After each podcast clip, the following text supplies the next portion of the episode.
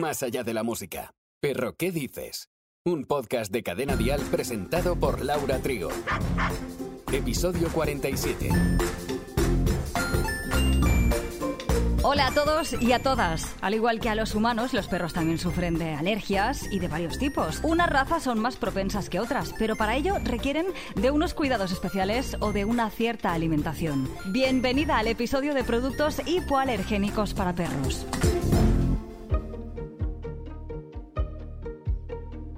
Algunos perretes muestran ciertos picores en la piel, sea en primavera, otoño.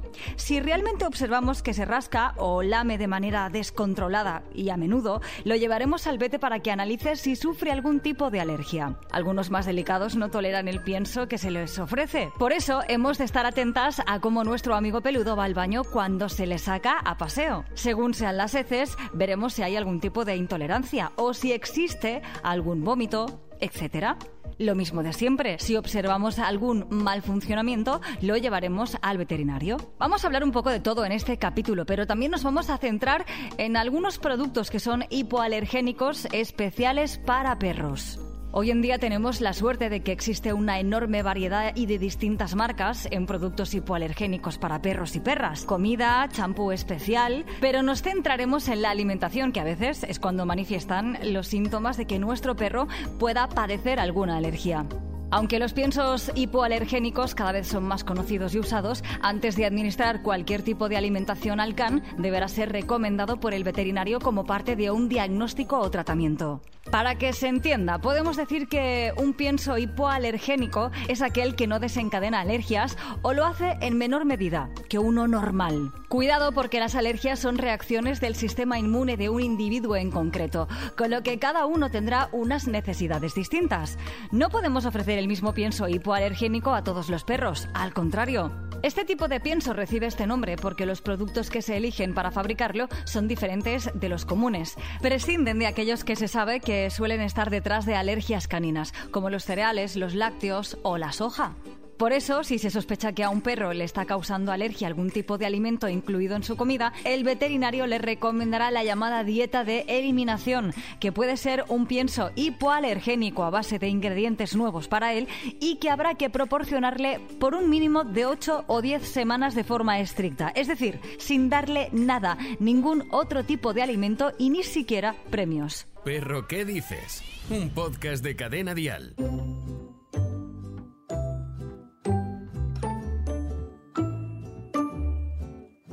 Las alergias alimentarias suelen manifestarse con picor, problemas en la piel o con síntomas gastrointestinales. Cuando existe una alergia, el cuerpo segrega histamina, que es la hormona que produce los conocidos síntomas como son el picor, dolor o inflamación. Por otra parte, también se comercializan piensos con proteínas hidrolizadas. En este caso, las proteínas se rompen en un proceso químico de hidrólisis para que adquieran un tamaño ante el que el sistema inmune ya no va a reaccionar por ser demasiado pequeño. Así, un pienso hipoalergénico para un perro alérgico al pollo podría llevar pollo sin hacerle daño si se han hidrolizado sus proteínas. Hemos de tener en cuenta que un pienso hipoalergénico puede contener pollo, pero si nuestro perro es alérgico al pollo, por mucho que la etiqueta ponga que es un alimento hipoalergénico, no será un buen pienso para él. Al contrario, salvo que las proteínas se hayan hidrolizado, ¿vale? Para identificar un buen pienso hipoalergénico nos sirven las recomendaciones dadas para escoger cualquier otro pienso. Esto es, la proteína de origen animal debe de ser el ingrediente principal de la receta. Esta puede proceder de la carne o el pescado. El resto de ingredientes son complementarios y entre ellos podemos encontrar cereales, hortalizas, verduras, tubérculos, frutas, hierbas, prebióticos, omega 3, etc. El porcentaje de todos ellos debe ser inferior al de carne o pescado. Por otra parte, podríamos encontrar a un perrete que sufra de alergias ambientales y eso se produce cuando las defensas propias del animal reaccionan exageradamente cuando se pone en contacto con el alérgeno ambiental. Es común en climas con humedad o durante la primavera. Pueden producirse debido al polen, a los ácaros, al césped, a los hongos y a las picaduras de pulga o de algunas plantas. A veces puede resultar algo complejo identificar si se trata de una alergia de origen ambiental o bien de origen alimenticio, ya que son muchos los factores alérgenos que pueden influir en nuestro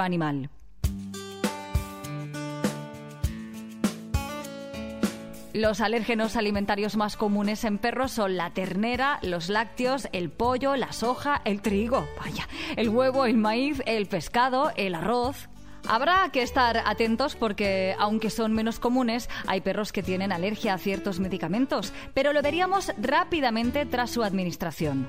Algunos perros son especialmente sensibles a algunos principios activos o excipientes de jarabes, pastillas, cremas, sprays. Diagnosticar una alergia en perros es muy complejo, además que se puede dar más de una alergia a la vez. Por eso el diagnóstico de una alergia suele realizarse por exclusión. Un historial completo de la salud puede ayudar el diagnóstico, la raza, edad, sexo, lugar de la alergia en caso de ser localizada, síntomas, época del año en la que se presenta la reacción, etc. El diagnóstico de una alergia pasa por descartar primero que los síntomas no correspondan a otras enfermedades. Para determinar el alérgeno causante de la reacción se deberá analizar el entorno y los hábitos del animal. El veterinario podrá descartar si no existen pulgas, realizará una dieta específica, cambiará los productos de higiene por otros que sean hipoalergénicos. Existen pruebas intradérmicas para detectar los alérgenos causantes de una reacción en un animal concreto. Estas pruebas consisten en introducir pequeñas cantidades de los alérgenos más comunes en la piel del animal para observar las reacciones. Bueno, como los humanos. Esta prueba debe ser realizada por un médico veterinario especialista en dermatología. Por otro lado, hay pruebas de alergia mediante análisis de sangre, pero pueden derivar en falsos positivos. Bueno, ya sabes, como decimos siempre en Perro que dices, remarcamos lo mismo. Una vez más, que ante cualquier duda, sea tipo alérgico o cualquier problema de salud del perro o perra, acudiremos a nuestro centro veterinario. No solo de peludos vive el reino animal. La rana de madera se congela en invierno la rana de madera o de bosque es un anfibio anuro de la familia Ranidae. Tiene un tamaño medio de 35 milímetros y puede alcanzar unos 7 centímetros de longitud. La hembra es más grande que el macho. Es de color marrón, oscuro, con matices verdosos y negros. Habita principalmente en Alaska y Canadá. Posee ciertos sistemas que le permiten sobrevivir en condiciones extremas. Extremófilo, soportando muy bajas temperaturas. Es una de las cuatro especies de ranas norteamericanas norteamericanas que son capaces de congelarse en estado sólido y sobrevivir. A diferencia de la mayoría de las especies que reducen al mínimo su metabolismo mientras aguardan por fin el invierno, el organismo de la rana de madera se detiene por completo. De hecho, el 65% de su cuerpo alcanza el punto de congelación. Lo único que se mantiene fresco y en forma líquida es el conjunto de órganos vitales. Eso permite que durante la primavera ocurra el milagro de la resucitación. Por otro lado, su hígado se encarga de producir suficiente glucosa con enorme poder anticongelante. Esta sustancia es la que consigue que los fluidos celulares se mantengan inalterables y preserva los niveles óptimos de hidratación. Cuando la temperatura sube, el corazón de la rana de madera es el primer órgano en entrar en acción. De esta forma se facilita la circulación y el resto del sistema orgánico puede empezar a operar con normalidad. Este es un proceso conocido como crioprotección. Perro, ¿qué dices? Con Laura Trigo. Suscríbete a nuestro podcast y descubre más programas y contenido exclusivo accediendo a Dial Podcast en cadenadial.com, en la aplicación de Cadena Dial y en todas las plataformas de escucha de podcast.